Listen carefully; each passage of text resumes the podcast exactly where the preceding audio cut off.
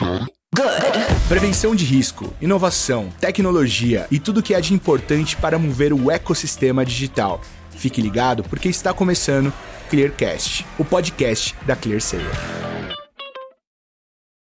Fala pessoal, tudo bem? Sejam bem-vindos a mais um Clearcast, o podcast da ClearSale. Dessa vez a gente gravando aqui diretamente do nosso estúdio no Febrabatec 2023. Aqui a gente tem gravado episódios falando muito de inovação, tendências, enfim, tudo o que está acontecendo no mercado financeiro e tudo que a gente pode esperar para os próximos anos. O nosso tema de hoje é Web3, pois é, a gente vai falar novamente desse tema, só que dessa vez mostrando aplicações práticas no dia a dia, né? Como é que a gente pode ali na nossa vida ver a aplicação desse conceito, dessa nova forma de pensar a tecnologia. E para me ajudar aqui hoje, pessoal, eu tenho uma convidada super especial, que é a Renata Petrovic, ela é Head de Inovação Aberta do Bradesco Bradesco, tem muita experiência no tema e vai ajudar a gente hoje. Rei, hey, obrigado por aceitar o nosso convite. Prazer ter você aqui. Vou pedir para você se apresentar brevemente para o pessoal, mas é um prazer. Prazer é todo meu. Obrigada, Felipe. Obrigada, ClearSale, pelo convite. Prazer, uma honra estar aqui com vocês.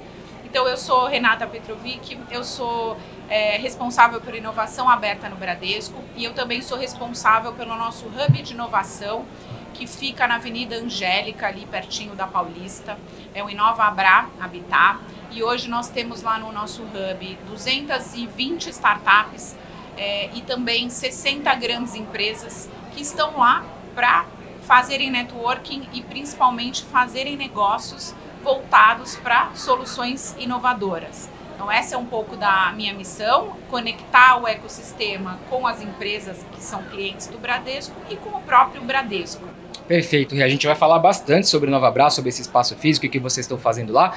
Mas antes, a gente até gravou é, um episódio recentemente. Aliás, pessoal, vocês confiram aí o nosso episódio com o pessoal do CPQD, falando sobre a Web3, onde vocês podem ter um pouquinho mais de detalhes. Mas eu acho que para contextualizar quem não assistiu, fala um pouquinho para a gente, por gentileza, Rei, o que, que é a Web3, o que, que é esse conceito na sua visão, quais são um pouquinho das aplicações, enfim, já dá um cheirinho dele para gente. Não, legal. Aliás, a CPQD também parceira aí do Bradesco, a gente está até desenvolvendo para hoje conceito juntos. Bacana. Olha, para explicar a Web3, eu acho que é legal a gente pensar o que, que é a Web Web3 enquanto evolução, né? Porque a gente a, a Web3 é a evolução da internet, que começou com a Web 1 e a Web 1 era aquela era da informação, acho que todo mundo vai lembrar, né, dos grandes textos, dos blogs, que era a Web, a Web 1. Lembra daquele browser Netscape e tal? Essa Barulhinho do discador. Isso, essa era, era a Web 1, que depois evoluiu para a Web 2 o que, que a gente considera Web 2? O Web 2 já é a era das plataformas, das redes sociais. Então, como é que a gente participa da Web 2? Ainda estamos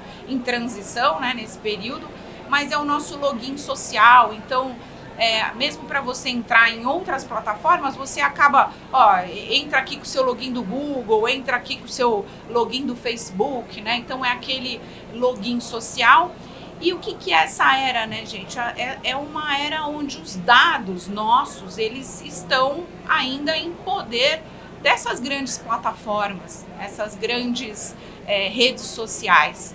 E a gente é, tem que lidar ainda com esse fato de que os nossos dados, não, não, a gente não tem muito controle né, de onde eles estão. E nesse, nessa transição para a Web3, é, o que, que muda? Né? Tem um, uma característica da Web3 que é a descentralização, né? uma das principais características. Né? E o que, que é essa descentralização? Que é até propiciada pelas tecnologias de blockchain. Ela permite que cada usuário seja é, dono do, do seu dado. Né? Cada usuário ele é único e as nossas credenciais de acesso elas são nossas e podem ficar gravadas nos nossos devices, podem ficar gravadas nos nossos próprios celulares. Então, eu posso me conectar em, em qualquer, vamos dizer, plataforma usando os meus dados que são meus e eu posso escolher consentir o acesso para aqueles que eu acho que podem ganhar minha confiança. Então, é uma era onde é, a gente está caminhando, estamos em fase de transição, mas a gente percebe que é uma era muito mais, é, do, do, ponto de vista de privacidade e controle de dados, muito mais benéfica, porque dá o poder na, na nossa mão, inclusive se a gente quiser eventualmente monetizar os nossos próprios dados. Se eu quiser usar os meus dados para consentir e vender aquela informação e em troca disso ter um benefício, eu posso. Então é realmente é uma transição para uma outra era. E aí pegando o gancho aqui que a gente vai falar de é, ambientes virtuais, um segundo pilar super importante da Web3 é também a questão das experiências imersivas. Né? Na Web 2 a gente estava muito acostumado, estamos muito acostumados a viver nas telas, né? telas 2D.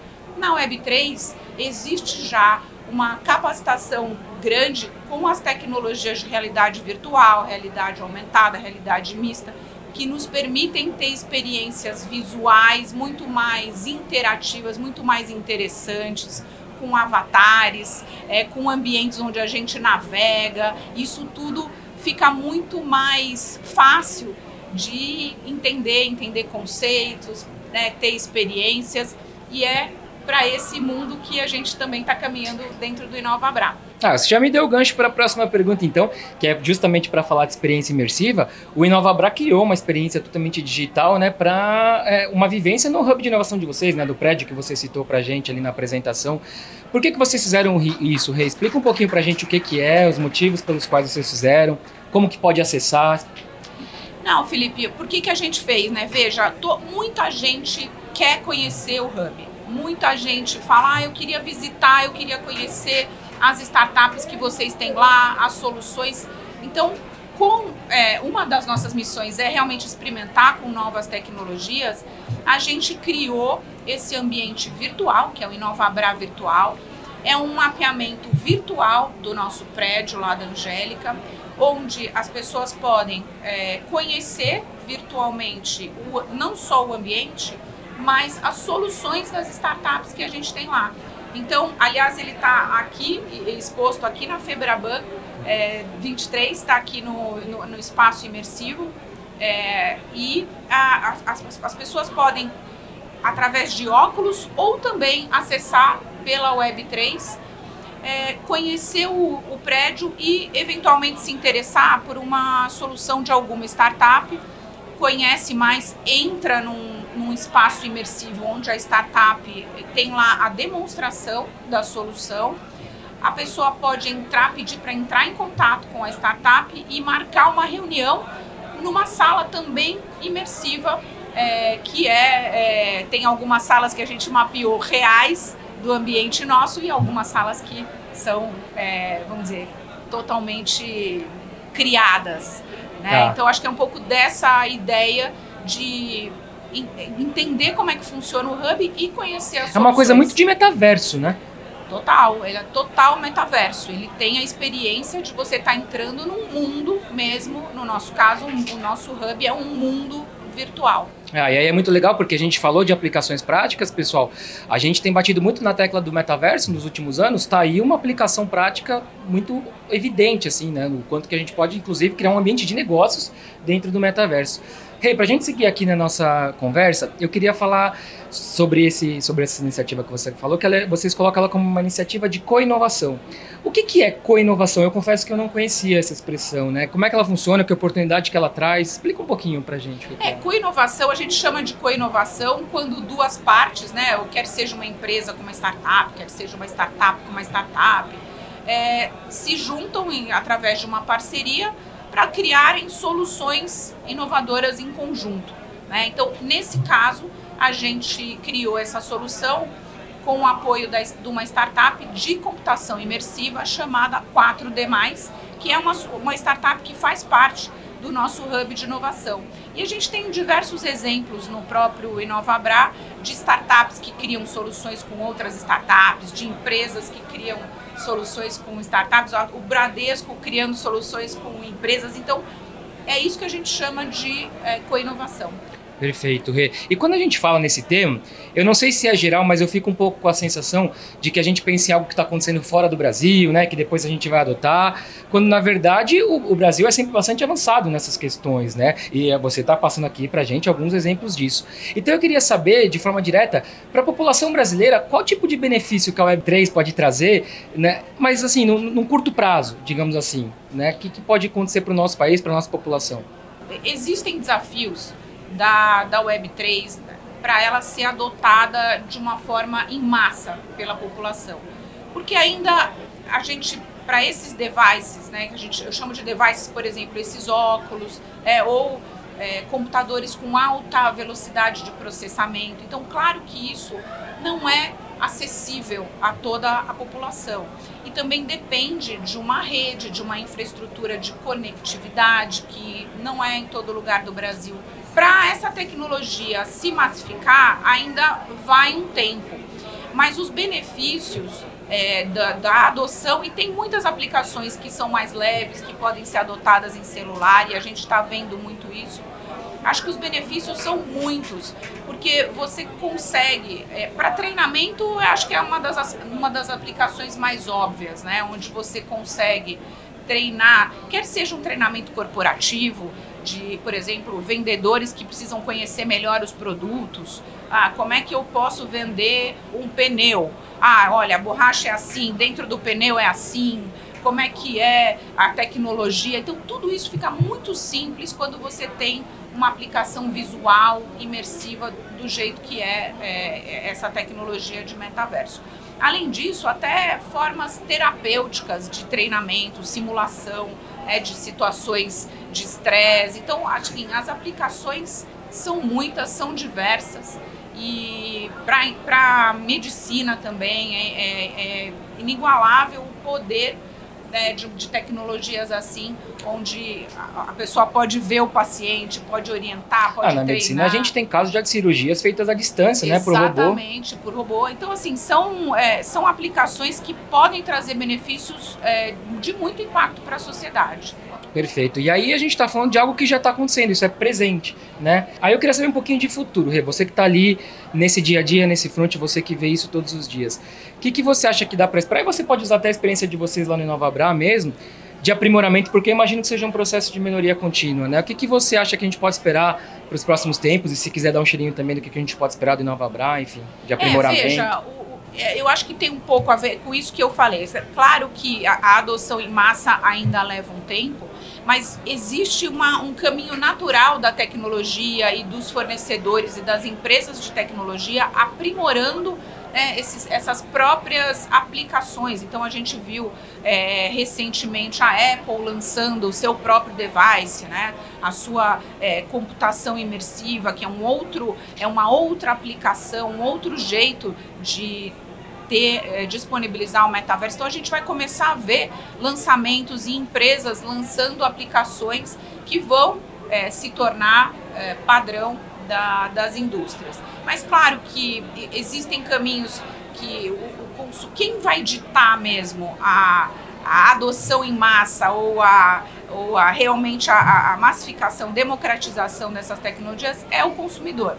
Ele é que vai é, aquilo tem valor para ele, aquilo muda o dia a dia, aquilo facilita alguma coisa que ele faz. Então, conforme essas coisas vão se maturando e os consumidores vão vendo a utilidade do, da tecnologia para o seu dia a dia, essas coisas vão desenvolvendo. A gente ainda está em dias muito, né, a gente chama em inglês early days, né? Tá muito early days ainda, mas o Bradesco, é, enquanto empresa, sempre teve à, frente do seu tempo, sempre foi pioneiro.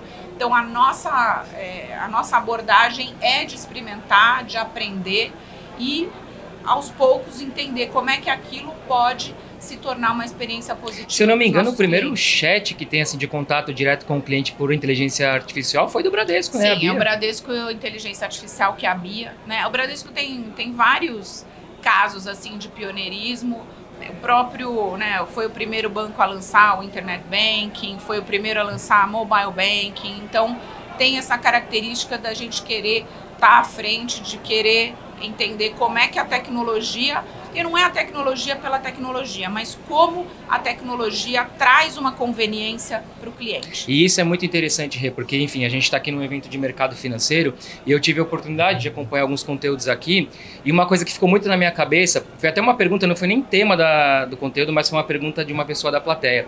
Por que, que, a gente teve uma adesão tão rápida do Pix e não teve uma adesão tão rápida, por exemplo, do Open Finance? Não tem tanta gente ali dando é, a permissão para o compartilhamento dos dados. E o que foi o tom da resposta foi porque no Pix o benefício para o cliente é muito óbvio. ele é muito transparente e rapidamente ficou muito claro. E para o Open Finance, talvez a gente ainda tenha uma lição de casa de deixar mais claro para o cliente final aonde que está esse benefício. E eu acho que isso tem tudo a ver com o que você está falando. Claro, tem a questão da inclusão digital, é o que você falou. Talvez não seja tão rápido para que todo mundo tenha acesso. A gente depende de conexões hiper rápidas e etc. Mas eu acho que tem muito a ver com as pessoas perceberem o valor que aquilo agrega para o dia a dia delas. Né? Não, total. E no Pix isso foi óbvio, né? Foi fácil a adoção de uma tecnologia que foi fácil, todo mundo conseguia ter acesso e o benefício era claro, como você falou, e ainda gratuito. Né? É. Então realmente não tinha obstáculos para adoção. É verdade. Pessoal, a gente poderia ficar falando bastante tempo aqui, o tema é ótimo, mas a gente precisa encerrar. E quero agradecer demais o seu tempo, a sua participação. Espero que a gente se veja aqui em breve ah, em outros conteúdos. Certeza. Pode ficar à vontade para dar um recado para o pessoal se quiser, se despedir. Foi um prazer. Bom, um prazer incrível estar aqui com vocês. Eu queria sim dar um recado para o pessoal. A gente, como Inovabra, a gente está fazendo a cobertura aqui do Febrabantec, fizemos é, aí cobertura de várias palestras interessantes, mas continuamos nas nossas redes sociais, então arroba Inovabra para seguir no Instagram, no LinkedIn, e a gente está sempre compartilhando conteúdos de novas tecnologias, tecnologias emergentes, é, eventos de sociedade, de inovação em geral, então acho que vale acompanhar. Boa, Rê. E pessoal, obrigado a vocês que ficaram até agora aqui com a gente. Não deixem de acompanhar os nossos podcasts produzidos diretamente aqui do Febrabatec, mas também acompanhe todos os nossos outros em todos os nossos canais, tá bom? Você já sabe, mas eu não custo lembrar, né? É só você mandar um e-mail para comunicação@clear.seio, sem acento e sem cedilha. Se você tiver alguma crítica, sugestão, comentário, enfim, a gente responde prontamente, tá bom? Até a próxima, pessoal. Clearcast, o podcast da ClearSale.